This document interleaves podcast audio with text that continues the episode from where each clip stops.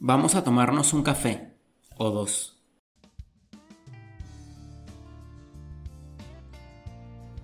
En este episodio vamos a seguir hablando de curiosidades relacionadas con animales. Específicamente en este caso es la historia de una guacamaya, o mejor dicho un guacamayo, muy particular.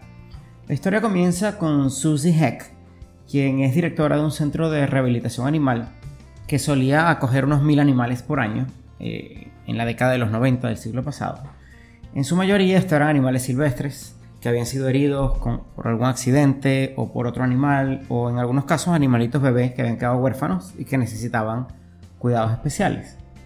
Pero una tarde, a mediados de los 90, le llega una solicitud bastante inusual por parte de una amiga que también era rehabilitadora de animales silvestres. Esta amiga llega con una jaula que contenía un guacamayo de tamaño mediano, verde y rojo, algo parlanchín, y solo le dice, este guacamayo se llama Eco, no le digas a nadie que está aquí, e intenta que no lo escuchen hablando.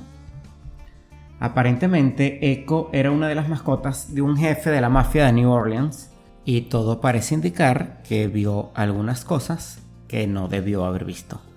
Y después no paraba de repetirlas.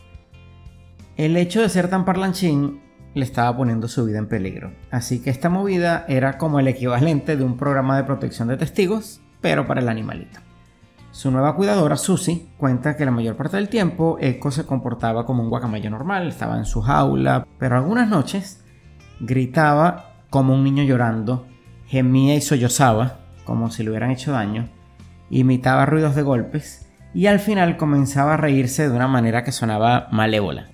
Imagínense estar durmiendo tranquilo en el medio de la noche y despertar con esos ruidos y una risa malévola como de Itatí Cantoral en novela de Thalía. Los ruidos que hacía Eco eran coherentes con la acusación que aparentemente había contra su antiguo dueño, que era por abuso infantil, lo cual hace un poco más tétrica la historia. Por supuesto, eh, un animal como Eco no califica para un programa de protección de testigos, básicamente por dos razones primero no es una persona y segundo, eh, pues tampoco puede ser admitido como testigo en la corte por la misma razón, porque no es una persona. Sin embargo, esto de que un animal no pueda ser testigo en la corte no es tan claro y tan obvio como uno pensaría. Y es que a lo largo de la historia, y por extraño que hoy nos parezca, los animales han sido presentados como testigos en juicios y hasta han sido procesados en algunas ocasiones. En la Europa medieval, no tenían muy claro si los animales eran seres suficientemente racionales como para distinguir entre el bien y el mal, y por lo tanto pensaban que eran susceptibles de ser juzgados por sus crímenes. En el siglo XIV, por ejemplo, en Francia le abrieron un juicio a un cerdo, un juicio por homicidio, porque aparentemente el cerdo mató a alguien, y el cerdo lo trajeron hasta vestido de traje a la corte, lo hallaron culpable y fue condenado a morir en la horca. Yo particularmente después que, que me enteré de esto, eh, no he dejado de pensar cómo Carrizo ahorcas un cerdo. Si alguien lo sabe o se le ocurre, me pueden contactar, me lo pueden escribir, porque de, verdad que le he dado vueltas y no tengo idea. Ahora, en la misma onda de juzgar animales por delitos, y en esa época, era muy común, por ejemplo, condenar a burras y ovejas por el delito de, entre comillas, tener sexo con hombres. Porque bueno, evidentemente, si eras animal y además hembra, tenías que ser más culpable que el hombre. Y se sabe incluso del caso de un gallo condenado a morir en la hoguera porque un testigo afirmó que lo había visto poner un huevo, lo cual lo convertía evidentemente en un gallo gay o transexual e, y evidentemente eso era un pecado en la época. Y tan recientemente como en el siglo XVII, un hombre en New Haven fue acusado de zoofilia cuando una cerda de su granja tuvo cerditos que según algunos testigos se parecían a este señor. Por supuesto, ya hay un progreso. Mientras que en el siglo XIV hubieran acusado a la cerda de fornicar con un hombre, ahora en el siglo XVII ya el acusado era el hombre. Y la cerdita fue llamada obviamente como testigo y suponemos que como víctima. El método para llegar a la verdad fue bastante científico. Obligaron al hombre a acariciar cariñosamente a la testigo, o sea, a la cerda, mientras las autoridades observaban con atención. A las autoridades les pareció que la respuesta del animal fue tan libidinosa que obligaron al hombre a repetir lo mismo con otra cerda como medio de control. Ya les dije que el método fue súper científico. En este caso, las autoridades consideraron que la segunda cerdita estaba menos emocionada, por lo cual les parecía que el man era culpable. Finalmente, con el pobre hombre negado a declararse culpable y por no tener testigos humanos, fue imposible sentenciarlo a muerte, por lo que debieron conformarse con azotarlo y meterlo un tiempo en la cárcel. Así que ya saben, si en algún momento crían cerdos, procuren que los babies no se parezcan a ustedes.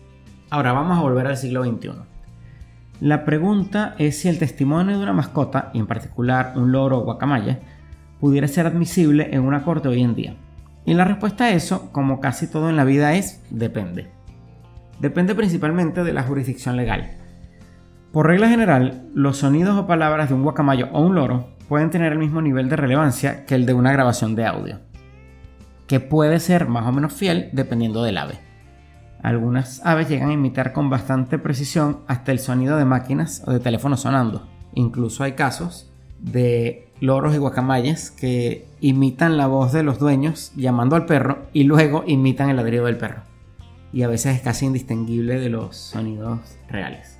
Ahora, el problema que se presenta al intentar usar un animal como testigo en una corte tiene que ver más con que el animal no es capaz de interpretar las preguntas, y menos aún de jurar que va a responder con la verdad. Esto no quiere decir que los animales no puedan usarse como apoyo en investigaciones, de hecho ha ocurrido y ha ocurrido de manera más o menos reciente. En 2010, por ejemplo, una mujer fue a la cárcel, esto fue en Estados Unidos, por maltratar a su madre anciana.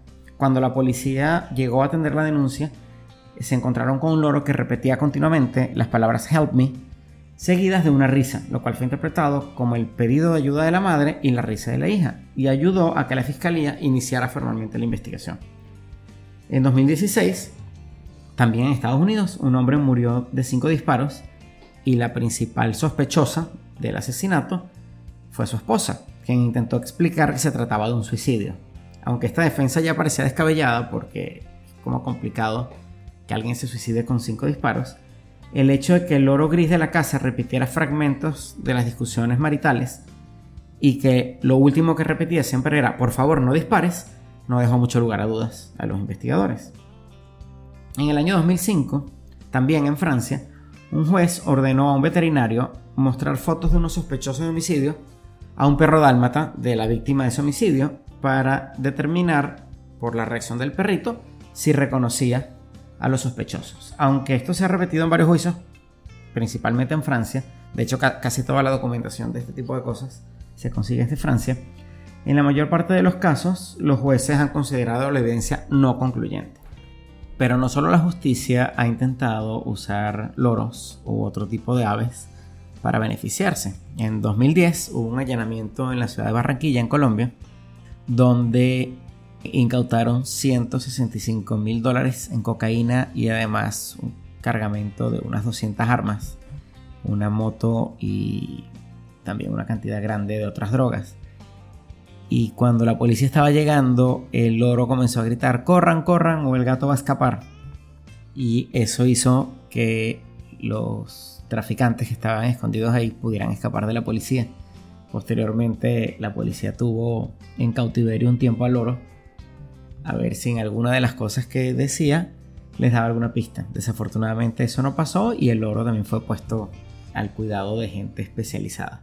En el caso de Echo, un año después de este, de este incidente, de que lo llevaron a este refugio, eh, fue llevado a otro centro de protección, esta vez en Texas, y aparentemente se le ha perdido la pista. Eh, hay, hay, varios columnistas y articulistas que han tratado de buscarlo y no, no, no se sabe muy bien qué pasó después. Tampoco se sabe muy bien qué ocurrió con la acusación contra su dueño anterior. Esto porque todo esto ocurrió en New Orleans y gran parte de los registros legales de entre 1973 y el 2003 o están sellados o han sido adulterados o hasta destruidos. Hubo un caso de corrupción en la fiscalía durante ese periodo que, bueno, tendría material suficiente para un episodio completo de aquí. Además, como se trataba potencialmente de un caso de abuso infantil, eh, pudiera ser aún más difícil de encontrar porque este tipo de casos a veces están sellados legalmente. Sí se sabe que en 1994, es decir, cerca de la fecha que pasó todo esto con, con Eco, varios jefes de la mafia de Luisiana fueron capturados y enjuiciados, así que ahí pudiera estar su, su antiguo dueño.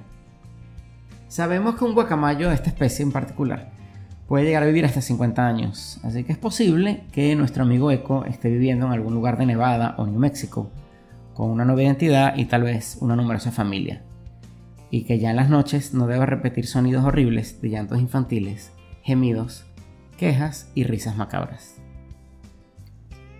Y así hemos llegado al final del episodio. Espero que te haya gustado y de ser así no olvides compartirlo, suscribirte en Apple Podcast, Spotify o tu plataforma favorita para escuchar podcasts.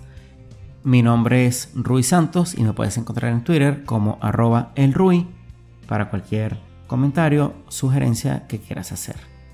Chao.